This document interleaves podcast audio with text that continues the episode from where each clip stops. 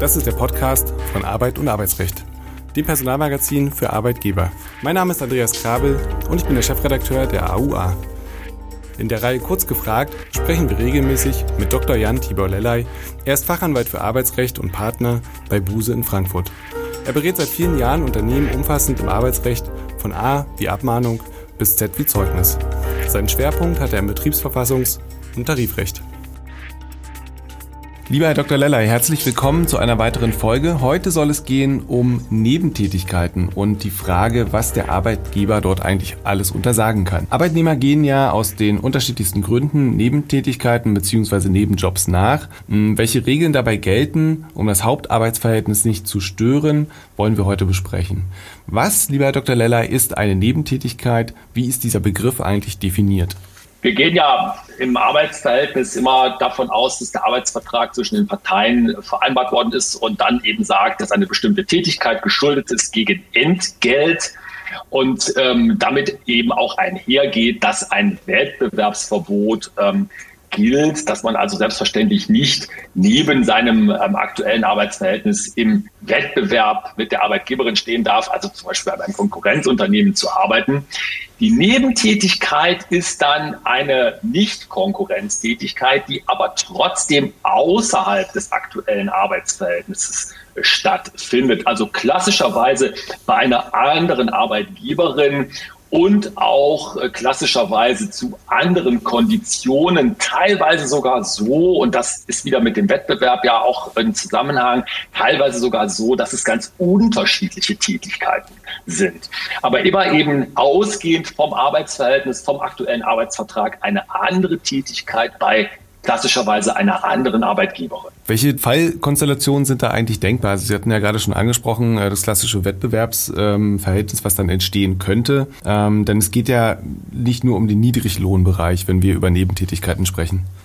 Absolut. Der Niedriglohnbereich ist äh, bei vielen sofort äh, in, ähm, im Sinn, wenn man da spricht. Nicht, das sind die Leute, die mehrere Jobs machen äh, und äh, dann entsprechend ihr äh, Gehalt in Anführungszeichen aufbessern oder aufsubieren. Aber richtig, es gibt auch äh, Nebentätigkeiten, ähm, die in sehr hochwertigen Positionen vorkommen. Ähm, zum Beispiel sehen wir in der Praxis, in der Beratungspraxis immer wieder, dass auch äh, leitende Angestellte und vielleicht sogar insbesondere leitende Angestellte, Leute in Führungspositionen ähm, nebenbei nicht unbedingt in einem anderen Arbeitsverhältnis tätig sind, aber zum Beispiel ein kleines Beratungsunternehmen noch haben äh, oder auch eben teilweise in ganz anderen Tätigkeiten nochmal sind. Also das ist auf jeden jeden Fall etwas, was sich überhaupt nicht auf den Niedriglohnbereich äh, beschränkt, sondern man könnte sogar sagen, in dem Augenblick, wo es sich um in Anführungszeichen hochwertigere Tätigkeiten handelt, ist es sogar noch ein bisschen komplizierter. Also der klassische Fall eben, wie ich gerade schon sagte, der leitende Angestellte oder die leitende Angestellte, die noch ein kleines Beratungsunternehmen nebenbei hat für mich äh, eine der spannendsten Fragen. Was ist da eigentlich die Grundproblematik? Ähm, welche verfassungsrechtlichen abgesicherten Interessen stehen sich hier im Streitfall eigentlich gegenüber? Ja, die äh, Verfassung, unser Grundgesetz geht ja äh, davon aus, dass, äh, und da ist ja auch letztendlich eine Frage der Entfaltung der, der, der Persönlichkeit, dass ähm, jeder seinen beruflichen Neigungen ähm, und seinen persönlichen Neigungen nachgehen ähm, soll und darf, solange er damit eben andere Rechte Dritter nicht verletzt. Und das ist letztendlich etwas, was auch in das Arbeitsverhältnis rein wirkt. Ich dann mal einfach sagen muss, sicherlich hat man sich durch den Arbeitsvertrag verpflichtet, seine Arbeitskraft zur Verfügung zu stellen und dafür bekommt man ja dann auch in den allermeisten hoffentlich Fällen ein gutes Entgelt. Aber äh, die Frage ist eben, und die wird ja auch klassisch so beantwortet mit Nein, ist das auch so, dass deswegen ein Unternehmen sagen kann, du darfst also überhaupt keine Nebentätigkeit machen. Wir sprechen ja, wie gesagt, nicht über Konkurrenztätigkeit. Die kann immer verboten werden. Das ist ja auch selbstverständlich. Wir sprechen über Nebentätigkeiten, die eben nicht eine Konkurrenz darstellen zur aktuellen Arbeitgeberin. Und da sagt ja mittlerweile auch die Rechtsprechung, hat sich ein bisschen gelockert über die Jahre, aber sagt ja auch im Zweifelsfall, sind solche Nebentätigkeiten eben zu genehmigen, wenn es eben keine entgegenstehenden Interessen der Arbeitgeberin gibt. Genau, und das ähm, zielt letztlich genau auf die Frage, ist eine Nebentätigkeit eigentlich grundsätzlich Anzeige und dann im, im, Nachgang natürlich auch genehmigungspflichtig? Und darf ich als Arbeitgeber hier überhaupt nachfragen? Also inwiefern habe ich die Möglichkeit, das zu kontrollieren? Denn das findet ja außerhalb äh, des eigentlichen Arbeitsverhältnisses statt. Äh, absolut richtig. Die Nach das, das Nachfragerecht äh, ist sicherlich nicht generell und anlasslos, sondern man wird ja aus, als Unternehmen immer davon ausgehen, dass man sagt, äh, wir haben hier jemanden, der macht einen guten Job oder die macht einen guten Job und da haben wir erstmal gar keinen Anlass nachzufragen, ob da eine Nebentätigkeit vorliegt. Das Ganze kann sich natürlich ändern, wenn es da Auswirkungen, vielleicht sogar auch negative Auswirkungen auf das Arbeitsverhältnis gibt, also zum Beispiel zeitliche Inanspruchnahme, äh, wo sich das eben nicht mehr übereinbringen lässt, die Nebentätigkeit und das Hauptarbeitsverhältnis. Und deswegen wird ja auch gesagt, dass es zumindest diese Anzeigepflicht gibt, äh, damit das Unternehmen eben prüfen kann und sagen kann, ist es denn so, dass hier du deine arbeitsvertraglichen Hauptleistungspflichten, also aus dem Hauptarbeitsverhältnis, dass du die noch erbringen kannst. Darauf habe ich als Unternehmen einen Anspruch und das darf ich natürlich auch kontrollieren. Umgekehrt hat dann der Mitarbeiter, die Mitarbeiterin den Anspruch, dass bei nicht neben, bei Nebentätigkeiten, die nicht in das Interesse des Unternehmens eingreifen, die Nebentätigkeit auch geduldet bzw. genehmigt wird. Da schließt sich genau diese Frage an und die ist ja im Prinzip so auch schon beantwortet. Ähm, was darf der Arbeitgeber ganz konkret untersagen? Vermutlich genau das, was irgendwie das Hauptarbeitsverhältnis schädigt. Genau, der, der Lehrbuchfall ist ja immer der, dass die Nebentätigkeit so ein bisschen exotisch, aber die Nebentätigkeit ist die Arbeit im Nachtclub. Ja, also da arbeitet jemand im Nachtclub die ganze Nacht durch und kommt dann morgens um 9 Uhr ins Büro und ist völlig fertig, wenn ich das mal so sagen darf, weil eben die ganze Nacht hindurch gearbeitet wurde. Und da würde man sich natürlich dann schon sofort fragen als Arbeitgeberin, inwieweit ist denn diese Person noch in der Lage, ihre arbeitsvertraglichen Pflichten bei uns zu erfüllen, wenn bei Start morgens im Büro die Leute schon so aussehen, als hätten sie die ganze Nacht nicht geschlafen und das eben auch regelmäßig. Und da würde man sicherlich sehr schnell in eine Situation kommen, wo die Arbeitgeberin verlangen kann, dass das unterbleibt. Ich muss also auf den konkreten Anlass abstellen, was ja auch äh, letztlich Sinn macht, weil nur dann stört es mich als Arbeitgeber ja auch. Aktuelle Inhalte, Gerichtsentscheidungen und weitere News aus der Arbeitswelt erhalten Sie auch mit unserem wöchentlichen Redaktionsnewsletter. Mehr Infos dazu finden Sie in der Folgenbeschreibung.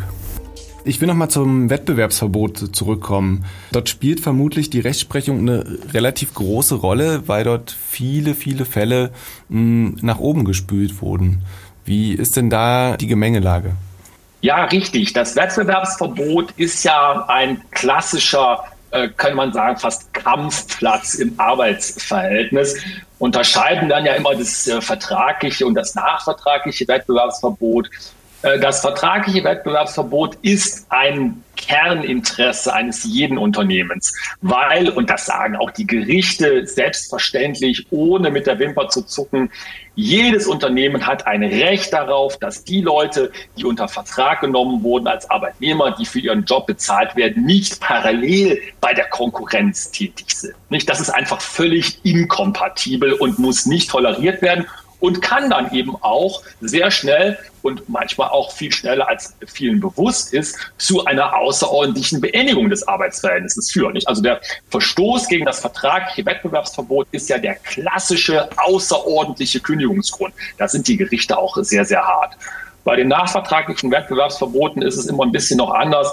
Da gibt es ja ganz viele Formvorschriften, die eingehalten werden muss, müssen. Und da ist es auch immer die Frage, ob das alles so äh, mit den gesetzlichen Vorgaben übereinstimmt. Auch viel, viel Rechtsprechung. Das ist deswegen immer ein bisschen entspannter, weil das Arbeitsverhältnis in dem Sinne schon ausgelaufen ist und das nachvertragliche Wettbewerbsverbot ja vor allen Dingen darauf abzieht, die Leute vom Markt fernzuhalten, nicht gegen eine Karenzentschädigung.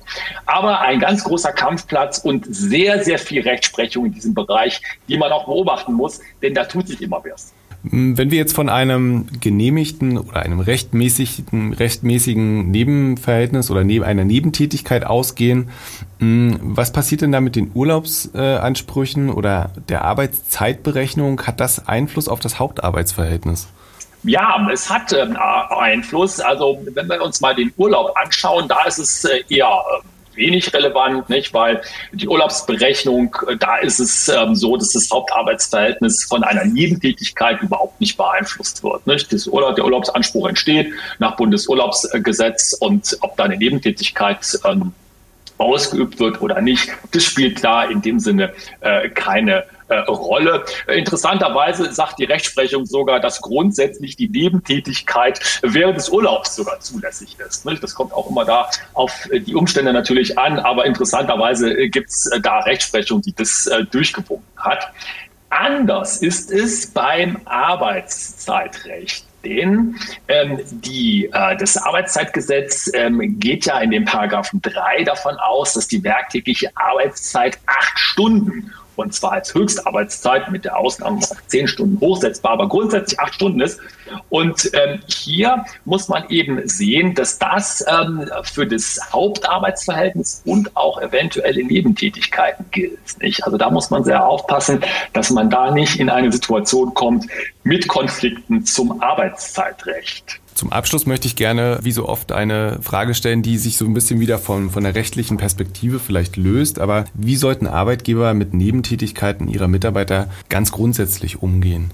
Wir raten immer dazu, dass man äh, das entspannt sehen sollte aus Unternehmenssicht. Die Erfahrung lehrt, dass ähm, erstmal ganz wenig Mitarbeiter wirklich mit einer richtigen Nebentätigkeit kommen. Häufig sind das Fälle, wo mal zeitlich begrenzt das eine oder andere gemacht wird und das Ganze sich dann wieder von selber erledigt. Anders kann es natürlich sein, wenn das zum Dauertatbestand wird. Aber auch da, aufgrund den Vorgaben, Vorgaben der Rechtsprechung, sollte man aus Unternehmenssicht nicht auf die Bremse treten. Man muss sich natürlich genau anschauen, was die Leute machen.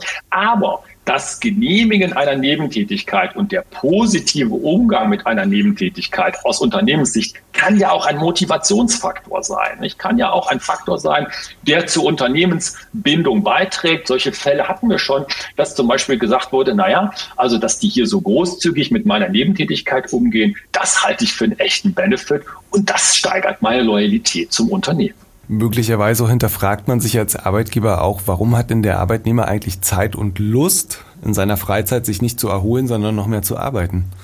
Ein ganz wichtiger Aspekt, der auch immer wieder aus meiner Sicht völlig zu Recht angesprochen wird, aus der Personaler Sicht, aus der Sicht der Personalverantwortlichen. Natürlich kann man sich dann fragen, äh, sind die Leute nicht ausgelastet? Nicht? Also haben die eventuell so wenig bei uns zu tun, äh, dass die gerne sich noch einen Nebenjob zulegen. Äh, Finde ich richtig. Wie gesagt, da würde ich immer ähm, drauf abstellen wollen und sagen, was ist im Einzelfall? Nicht? Also wie sieht die Nebentätigkeit aus? Ähm, welchen Umfang hat die, äh, es gibt ja auch zum Beispiel Dinge, die so mehr in den karitativen Bereich gehen. Ähm, da muss man einfach gucken, aber selbstverständlich ein ganz wichtiger Aspekt, das sollte man auch im Blick halten aus Unternehmenssicht. Stimmt, aber das ist ein guter Ansatz. Also diese karitativen äh, Geschichten ähm, oder Ehrenamt, ähm, das könnte man ja andererseits auch wieder fördern und äh, möglicherweise dann für die eigene Arbeitgebermarke auch ausschlachten, sage ich jetzt mal. Ja, absolut. Also ich denke, äh, dieser klassische, früher, glaube ich, etwas mehr strengere Ansatz mit den Nebentätigkeiten, wie gesagt, hat sich die Rechtsprechung auch entwickelt. Da sollte man aus meiner Sicht, ähm, aus Unternehmenssicht ein bisschen sich von lösen. Man sollte da flexibel sein, sich die Sachen anschauen und eben gucken, dass diese Dinge auch zwei Seiten haben können und durchaus eben einen sehr positiven Aspekt in mancher Hinsicht aus Unternehmenssicht. Vielen Dank, lieber Herr Dr. Lellay. Wir hören uns beim nächsten Mal. Tschüss, bis dahin. Dankeschön, tschüss.